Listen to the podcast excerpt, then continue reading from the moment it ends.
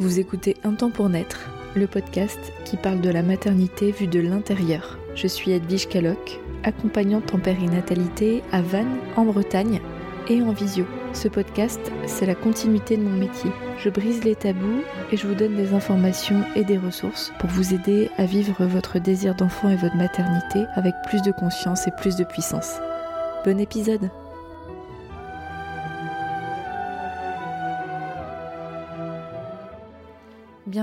dans le nouvel épisode du podcast Un temps pour naître. On est rendu à l'épisode 62. C'est trop cool. Et aujourd'hui, j'ai envie de m'adresser aux personnes qui sont en, projet bébé, qui essayent d'avoir un enfant. Comment garder confiance et traverser l'attente? Cette attente interminable quand le temps s'installe, quand le temps s'écoule et que la grossesse ne vient pas. Je côtoie au quotidien, en tout cas pas tous les jours, mais euh, on va dire de façon hebdomadaire, euh, des, personnes qui sont dans cette phase-là de leur vie, qui sont euh, dans ce projet, qui chaque mois, ou, presque, on va dire, en, fonction de la cyclicité, la régularité, mais qui sont dans ce yo-yo émotionnel, dans l'espoir-désespoir. Euh, parfois des couples en PMA, mais pas forcément. Euh, donc là, l'épisode s'adresse aux... Si vous êtes en PMA, ça s'adresse à vous, mais si vous n'êtes pas en PMA, ça s'adresse à vous aussi. Je ne parle pas d'une durée euh, d'attente. Hein. Il y a des personnes qui vont ressentir ce dont on va parler rapidement et d'autres qui sont dans ce parcours depuis de nombreuses années. Je m'adresse à vous tous et vous toutes les émotions vont être différentes d'une personne à l'autre. il est évident que plus le temps passe, plus les mois passent, voire les années passent, plus euh, l'expérience émotionnelle euh, va être euh, importante et malheureusement dans le côté plutôt difficile. En tout cas aujourd'hui c'est ce que je vais aborder pour pouvoir vous apporter des outils, des clés, des perspectives, des idées. déjà je vais partir de ce que moi j'observe des personnes que j'accompagne en projet bébé, en préconception j'observe de la frustration bien souvent, ce qui est tout à fait entendable, logique et compréhensible facilement, disons, euh, que j'ai aussi ressenti euh, les mois avant mes grossesses, euh, c'est-à-dire que le moment où soit on découvre le test de grossesse négatif, soit les règles qui arrivent, c'est souvent difficile. Parce que je pars du scénario où vous avez des cycles plus ou moins réguliers, bah, il y a de l'espoir. Et si vous êtes en parcours PMA, ça peut être une insémination ou une FIV, il y a de l'espoir qui s'installe. Et quand euh, bah, le résultat est là et qu'il est négatif, euh, c'est vraiment euh, souvent une grosse frustration, une grosse déception qui est ressentie. donc je remarque hein, ce yo-yo émotionnel, les montagnes russes, si on peut appeler ça comme ça, d'espoir, désespoir. et c'est vraiment quelque chose qui est différent d'une personne à l'autre et aussi d'une phase à l'autre, parce que parfois je, remarque des personnes qui vont se protéger, voire se déconnecter de ça, peut-être au bout de quelques mois, euh, au début qui sont vraiment euh, très très à l'écoute et qui, se voient tellement souffrir euh, dans ces moments de désespoir que les personnes se coupent, et c'est souvent les femmes hein, qui ressentent ça parce que aujourd'hui, en 2021 et depuis quelques années, c'est c'est la technique qui va nous apprendre notre grossesse, euh, souvent. Ou notre non-grossesse, bah, ça va être notre corps. Donc euh, la technique, quand je dis la technique, ça va être le test de grossesse typiquement. Euh, donc comme on a des tests précoces, si on fait un test précoce, ça va être un outil qui va nous apprendre qu'on n'est pas enceinte. mais c'est à nous de faire pipi dessus en tant que femme. Et si c'est du bilan sanguin, bah, c'est à nous de faire la prise de sang. Et, et si les règles arrivent, bah, c'est dans notre corps. Donc en fait, on est la première concernée. Hein. Euh, donc on est aussi euh, en plus la messagère. C'est la femme qui va dire à l'homme le résultat. Donc il y a quand même une charge aussi à ce niveau-là euh, qui fait qu'on est en tant que femme au premier plan. De ce découragement, de, je remarque même une culpabilité parfois chez les femmes de dire à leur mec, en admettant que c'est un couple hétéro, mais à leur, copine si c'est un couple homo, bah non, c'est pas bon. Donc du découragement, voire de la culpabilité et donc ouais, je, vois des, personnes qui se protègent de ça pendant un certain temps. Euh, donc voilà, c'est plus ou moins fort, mais c'est quand j'entends des femmes me dire bon, euh, je, prends mes distances, euh, je me prends pas trop la tête, souvent c'est pour éviter cette souffrance liées à la frustration. Ce que je peux observer aussi des personnes que j'accompagne, donc là je, vraiment je vous fais part d'observations objectives. C'est des choses que j'ai vues régulièrement chez les personnes que j'accompagne. Je dis pas que tout le monde ressent ça et que il faut ressentir ça ou que ou que voilà s'il y a des choses que je dis pas, ça veut pas dire que c'est pas possible de ressentir ça. C'est vraiment un tableau objectif par rapport à mon expérience professionnelle. Je remarque aussi euh, des phases de, solitude et voire de jalousie vis-à-vis des autres personnes quand les mois passent, qu'on voit les copines, euh, les sœurs, les cousines, les voisines tomber enceintes, avoir des enfants. Euh, il y a une phase de décalage. donc pareil, il y a des personnes qui vont vouloir se protéger de ça, ralentir le rythme social, euh, pour pas être confronté euh, et puis ne, pas trop savoir sur quel pied danser en fait et c'est pas évident cette phase là c'est vraiment difficile euh. Et là on est au mois de, novembre on commence au mois de novembre je sais que les fêtes de Noël peuvent être un moment un peu compliqué pour les personnes qui sont en désir d'enfant parce que bah, la famille pose des questions et puis on voit les bébés qui arrivent, on les prend dans les bras parce que c'est ça qu'il faut faire.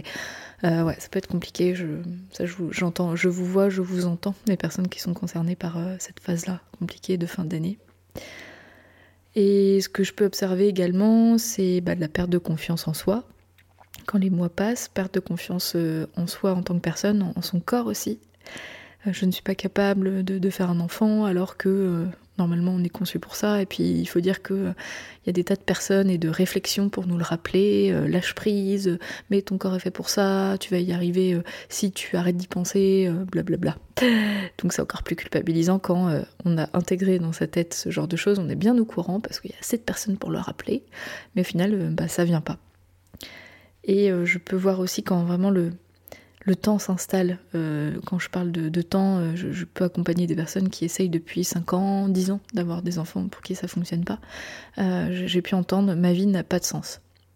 Je n'ai pas d'enfant, donc ma vie n'a pas de sens et tant que le bébé sera pas là, bah, en fait, je, me déconnecte complètement de ma vie, je fuis ma vie, je tombe dans la déprime, la dépression. ça peut aller, oui, jusqu'à jusqu'à ce stade-là.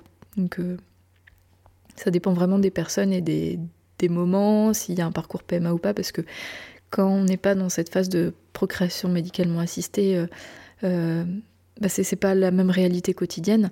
Quand on est dans un parcours PMA, il y a en plus euh, une réalité temporelle où on est à la merci on devient instrumentalisé physiquement et puis aussi dans l'emploi du temps parce que les rendez-vous c'est pas comme on veut quand on veut. Ça dépend des, professionnels de santé et également du cycle. Donc c'est vraiment il y a des fenêtres d'ouverture qui sont très courtes. Et puis il y a aussi la lourdeur des traitements des interventions médicales euh, c'est très contraignant. Euh, le parcours PMA émotionnellement c'est c'est vraiment quelque chose qui, met euh, la personne et le couple à rude épreuve donc ouais, euh, quand je parle de PMA, il y a vraiment une lassitude, hein, que ce soit physique avec les hormones, euh, l'invasion que représente euh, l'intrusion médicale dans le corps, dans l'agenda. voilà, donc juste pour dire la PMA, je, trouve ça génial dans la mesure où c'est pris comme une aide, un outil. Mais effectivement, il y a quand même des, contraintes qui sont lourdes à porter pour les couples qui qui traverse la PMA. Disons que le prix à payer est fort. J'ai envie de parler aussi de la relation de couple. Euh, la relation de couple quand on traverse euh, des essais bébés qui mettent du temps à arriver. Euh, bah, le couple, oui, il est mis à rude épreuve également. C'est pas facile de trouver un équilibre pour garder une qualité de vie dans le couple, que ce soit intime, sexuel, dans la complicité, de, hum, traverser aussi les désaccords, les moments de solitude. Et euh, j'ai vraiment l'impression aussi que c'est dû au fait que le désir des femmes et le désir des hommes, je parle encore une fois d'un couple hétéro parce que c'est la majorité des personnes que j'accompagne. Euh, cela dit, si vous êtes un, un couple homo, n'hésitez pas à me dire ce qu'il en est pour vous, je serais vraiment intéressée d'avoir vos retours. Mais euh, il y a quand même un décalage entre la manière dont la femme le vit et l'homme le vit euh, dans les couples hétéros. Peut-être parce que ben, déjà le, point de départ du désir n'est pas toujours le même, c'est rare d'être en phase dans le désir d'enfant. Euh, et aussi ce qui se passe dans le corps de la femme est plus, plus engageant parce que d'une, la grossesse se passe dans le corps de la femme, donc la création du bébé, c'est la, rencontre des deux gamètes, mais si il y a rencontre, ça se passe dans le corps de la femme. Donc quand il n'y a pas le parcours PMA, ben, c'est la femme qui est annonciatrice, comme on en parle au début de l'épisode. Quand il y a le parcours PMA, ben, c'est la femme qui, qui va recevoir, en fait. et puis tout ce qui est féminin, gynécologiquement parlant, est plus invasif que le côté masculin. Cela dit, euh, c'est souvent pas facile pour les hommes euh, de franchir le cap du spermogramme, hein, et je dis pas que c'est simple, mais c'est moins invasif. C'est quand même plus simple euh, dans le procédé. Et donc, parfois, je peux remarquer que ben, les, hommes ne sont pas forcément toujours aussi soutenant que les femmes le souhaiteraient, peut-être parce qu'ils réalisent pas forcément, ou alors euh, ils le vivent pas dans leur corps. Enfin, il peut y avoir un décalage. Euh, mais cela dit, euh, c'est pas forcément systématique. Hein. c'est des choses que je peux observer. et puis, ben, sans parler forcément du parcours PMA, quand on est dans des essais bébés, c'est pas facile pour les couples non plus de trouver un équilibre entre être focus, focus, focus sur la période où il faut faire l'amour pour concevoir et ne pas se prendre la tête et faire l'amour quand on en a envie. C'est quelque chose de, très délicat. Voilà ce que j'avais euh, à vous partager sur euh, un petit peu l'état des lieux de ce que je peux observer euh, dans les accompagnements. pourquoi je vous dis tout ça? Parce que ben, si vous êtes dans cette phase-là, ce qui est probable si vous écoutez cet épisode, c'est que vous puissiez faire des échos avec ce que vous ressentez et voir ce que ça vous fait. Vous vous êtes certainement dit, oui, moi, moi c'est tout à fait ça, ou, ou pas du tout, euh, pas ce truc-là, et puis ça peut être un peu, oh mon chéri, oui, c'est plus ça. Euh, voilà, s'il y a d'autres choses, euh, faut pas hésiter à venir m'en parler, je suis vraiment intéressée de savoir comment vous, vous le vivez. maintenant, je vais vous apporter quelques idées pour naviguer ce temps d'attente, d'essai, de d'ascenseur émotionnel, de, parcours euh, médicalisé éventuellement. Euh, donc pour moi, il y a trois axes déjà. C'est d'abord nourrir la confiance en soi, en soi euh, intérieurement, émotionnellement, et la confiance dans son corps. la, deuxième chose à, à, mettre en place, ça va être de trouver du soutien, de ne pas rester seul. Et troisième axe, c'est nourrir son couple enrichir son couple. Euh, donc là, euh, en vrac, ce que je peux vous proposer, c'est la sophrologie. La sophrologie, c'est des méthodes pour euh, accompagner les émotions, le stress, et ça fonctionne plutôt bien chez les personnes que j'accompagne. Moi, je ne fais pas sophrologie, mais souvent, les personnes font de la sophro à côté, et ça les aide bien à accompagner le sommeil, bah, la gestion hein, des émotions, tout simplement. Euh, bah, je peux que vous parler de l'accompagnement que je propose.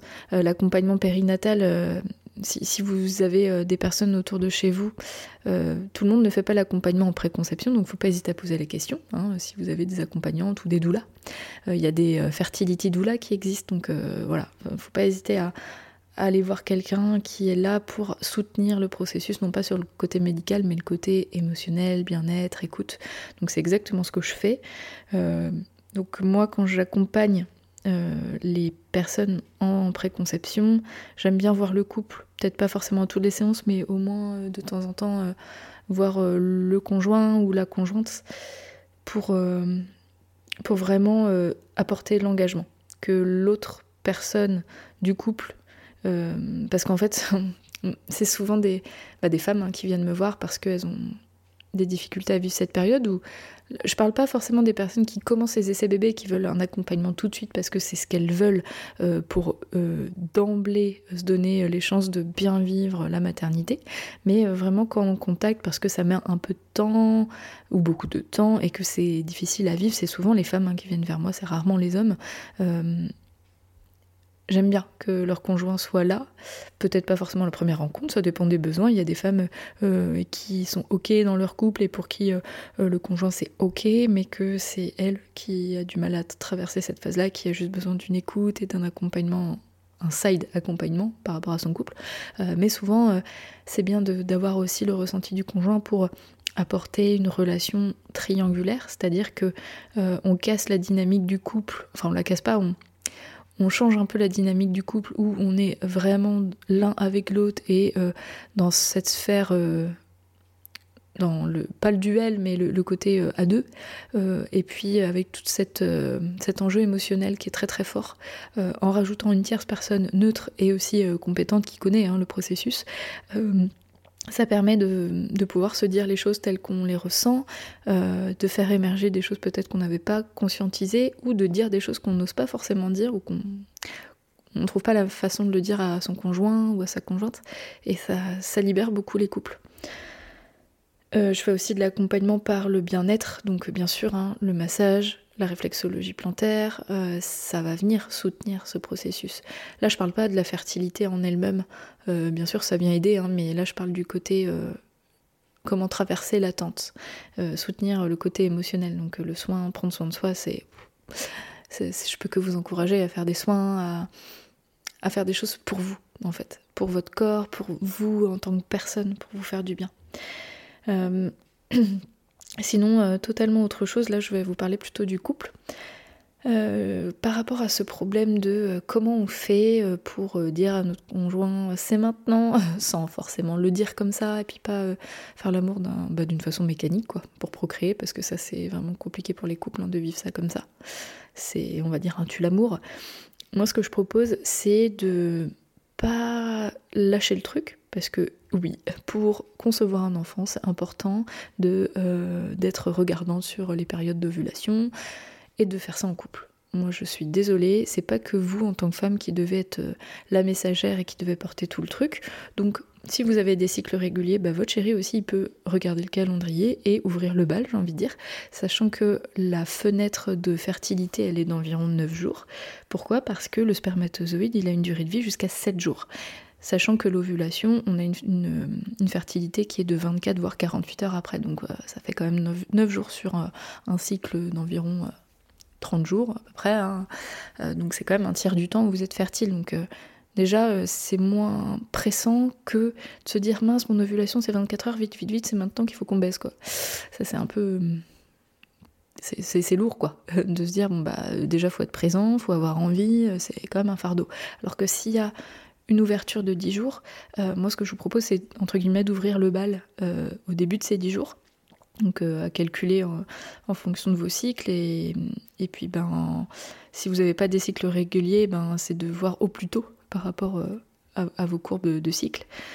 Euh, voilà. Après, si vous avez euh, des troubles comme le SOPK, euh, ça, ne vous concerne pas et dans ce cas, faut, faut chercher d'autres choses. Mais en admettant que vous avez des cycles à peu près réguliers, ben oui, c'est aussi quelque chose qui concerne votre conjoint parce que c'est vos cycles en tant que femme, mais mais bah, votre chérie, si, vous êtes peut-être que vous êtes des hommes, hein, que vous m'écoutez, bah, prenez part au truc. je vous encourage vraiment à, observer les cycles de votre compagne et, et à être vraiment acteur de ça. Comment on peut être acteur? Bah, au lieu de se dire chérie, c'est le moment, euh, viens, on y va, c'est pourquoi pas de trouver un code à deux.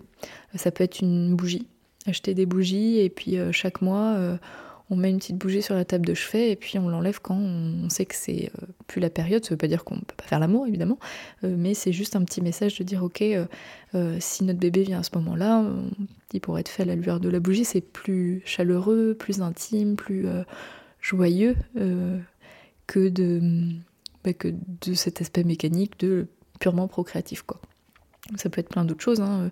Euh, et là, on est vraiment sur le côté plus intime, voire érotique, mais euh, vous pouvez euh, vous mettre le rituel de vous innover dans votre intimité, acheter une petite huile de massage.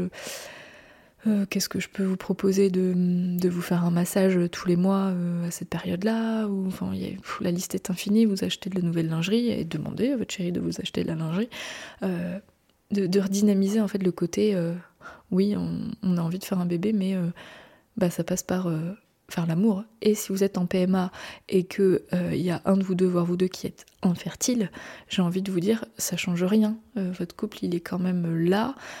Si on met le couple de côté ça fonctionne plus.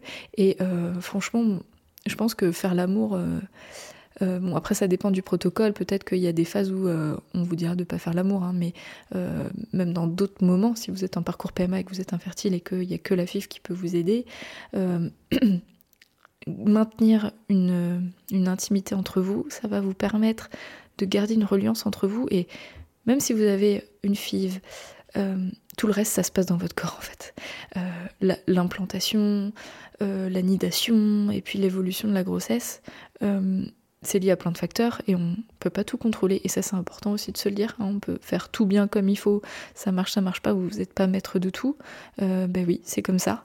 Euh, on croit avoir tout bien fait, puis hop, ça marche pas. Et puis il y a des cycles où il y a des femmes qui vont pas être bien, puis en fait ça, fonctionne. Donc c'est pas forcément binaire, mais n'empêche que plus vous serez imprégné d'ocytocine, qui est l'hormone de l'attachement, de l'amour, l'hormone de l'orgasme, euh, plus votre corps sera à même d'accueillir la vie en fait. Parce que c'est cette hormone-là qui naturellement euh, va, euh, va permettre la nidation et puis c'est la même hormone que l'accouchement en fait. C'est l'hormone sexuelle euh, qui va permettre l'implantation de la vie quoi. Vraiment si je schématise très grossièrement quoi.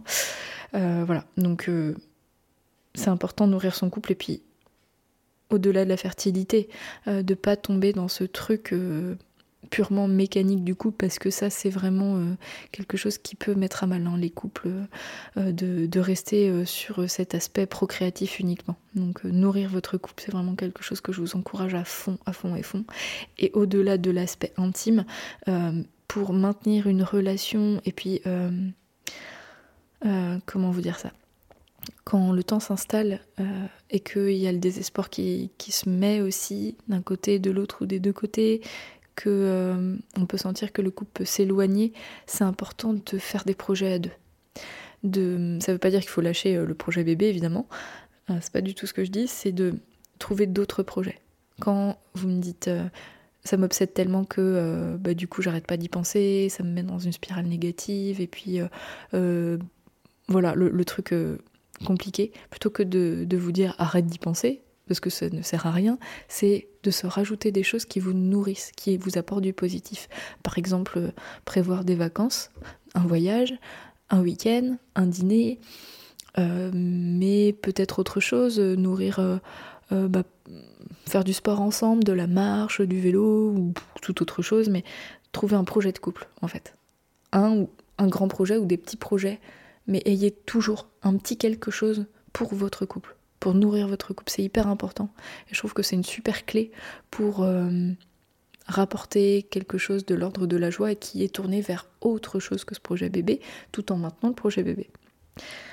Voilà ce que je pouvais euh, vous partager aujourd'hui. Sachez en tout cas que vous avez vraiment tout mon soutien dans ces essais qui sont souvent euh, passés un peu sous silence avec votre entourage. parfois on, on, crée des liens sur les réseaux sociaux, mais c'est quand même pas pareil. Bon voilà, euh, n'hésitez pas à en parler aux personnes avec qui vous vous sentez en confiance aussi, c'est important. Euh, si vous avez des personnes avec qui vous pouvez en parler sans qu'il y ait cette lourdeur de des questions un peu bateau, euh, ça dépend comment vous le vivez, mais mm, de trouver des oreilles attentives autour de vous qui vous, qui vous aident aussi dans cette période-là à, à, vous sentir bien. En tout cas mieux que si vous êtes absolument seul, quoi. J'espère que cet épisode vous a nourri, vous a apporté des pistes, peut-être euh, rien qu'une empathie, une, une sensation de ok, je suis pas tout seul ou toute seule. Euh, s'il y a d'autres choses que vous souhaitez rajouter, vraiment n'hésitez pas, envoyez-moi un message. Euh, ça pourra aussi moi m'aider pour enrichir mes accompagnements. Sur ce, je vous embrasse et je vous dis à la semaine prochaine. Ciao. Merci pour votre écoute et votre confiance. Si vous aimez mon podcast, vous pouvez m'aider à le rendre plus visible en me mettant une note et un avis sur votre appli de podcast. Vous pouvez aussi partager auprès de vos proches qui sont concernés. Et si vous souhaitez vous aussi être accompagné sur votre chemin du désir d'enfant et de la maternité, mes séances se font au cabinet à Vannes ou à distance par visio. Envoyez-moi un message privé sur Insta ou un mail à edvige.com un temps pour naître.fr. À bientôt!